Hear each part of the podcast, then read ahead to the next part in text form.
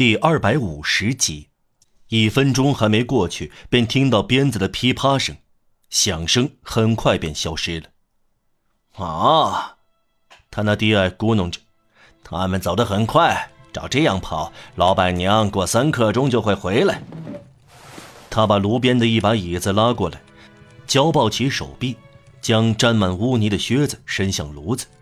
我脚冷，他说。陋室里除了泰纳迪埃被制服的人，只剩下五个强盗。这些人透过他们的假面具或涂满脸的黑胶，扮成烧炭人、黑人或魔鬼，用来吓人。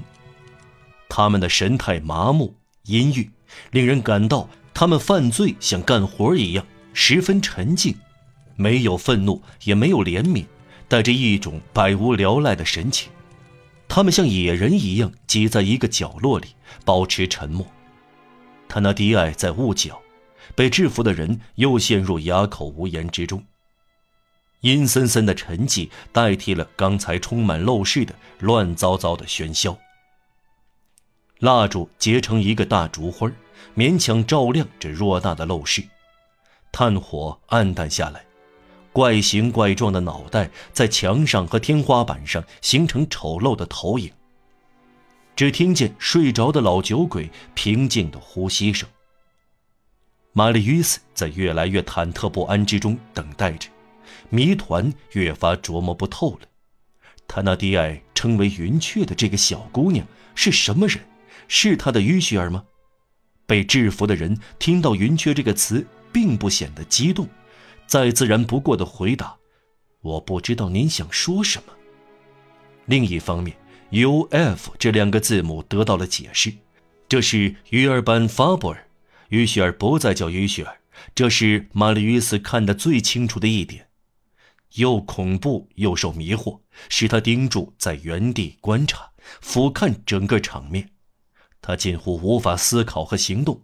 仿佛就近看到如此可憎的东西，十分泄气一样。他等待着，希望出现一点意外事故。不管什么，他无法集中思路，不知采取什么行动。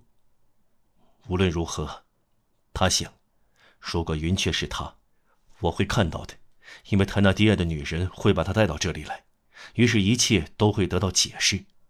如果有必要，我会献出生命和鲜血，但我要救他。什么也不能阻挡我。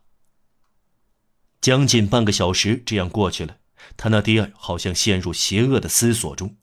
被制服的人一动不动，但已有一会儿，玛丽约斯仿佛断断续续的听到被制服的人那边传来轻微的擦擦声。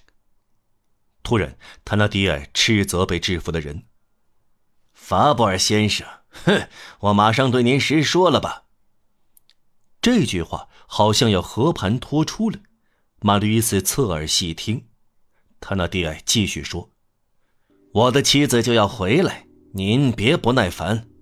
我想云雀确实是您的女儿，您把她留在身边，我觉得自然不过。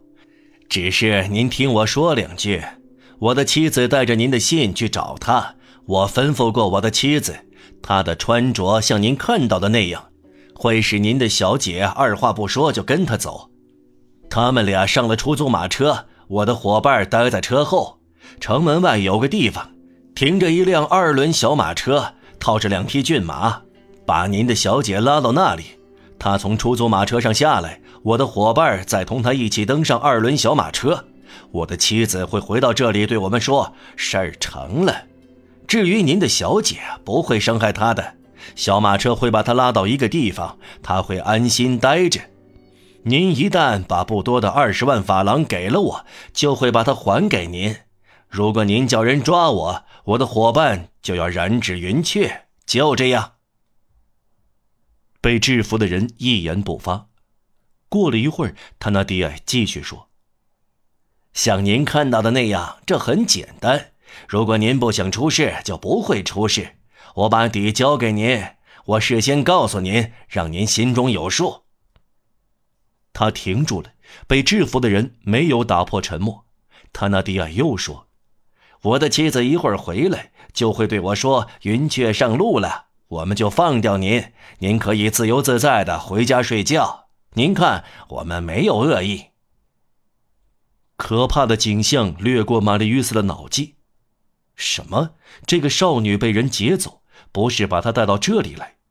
这些魔鬼当中的一个要把他劫到黑暗的角落，在哪里？他怎么办？很清楚，这是他。马吕·斯感到自己的心停止跳动。怎么办？开枪吗？把所有这些坏蛋都绳之以法？可是那个拿宰牛斧的可怕家伙带着少女逃之夭夭了。马吕斯想到泰纳迪埃这句话，他隐约感到血腥的寒意。如果您让人抓我，我的伙伴就会染指云雀。如今不仅是由于上校的遗嘱，而且出于自身的爱情，出于他的意中人的危险，他止住行动。这可怕的局面已经延续了一个多小时。时刻改变着面貌，玛丽·斯还有毅力，相继过了一遍各种各样令人胆寒的推测，寻找一丝希望，却找不到。他的思绪的喧腾和匪巢的死寂恰成对照。在这境界中，传来了楼门打开又关上的声音。被制服的人在捆绑中动了一下。是老板娘来了。泰纳迪埃说：“他刚说完，他那低矮的女人果然冲进房间，脸红耳赤，气喘吁吁，两眼冒火，用两只大手同时拍着双腿，叫道：‘假地址！’同他一起走的那个强盗出现在他身后，又拿起宰牛斧。假地址！他那低矮重复说。他又说道：‘没有人。’”圣多米尼克街十七号没有约尔班·法布尔先生，不知道这是什么人。他上气不接下气地停住了，然后继续说：“泰纳迪埃先生，这个老家伙让你白等啊！啊，你太善良了！你看我呀，我要是您，先把他那张嘴一切成四。”要是他发火，我会把他活活煮熟。非要让他说出来，说出他女儿在什么地方，说出钱藏在什么地方，我呀，我就会这样干。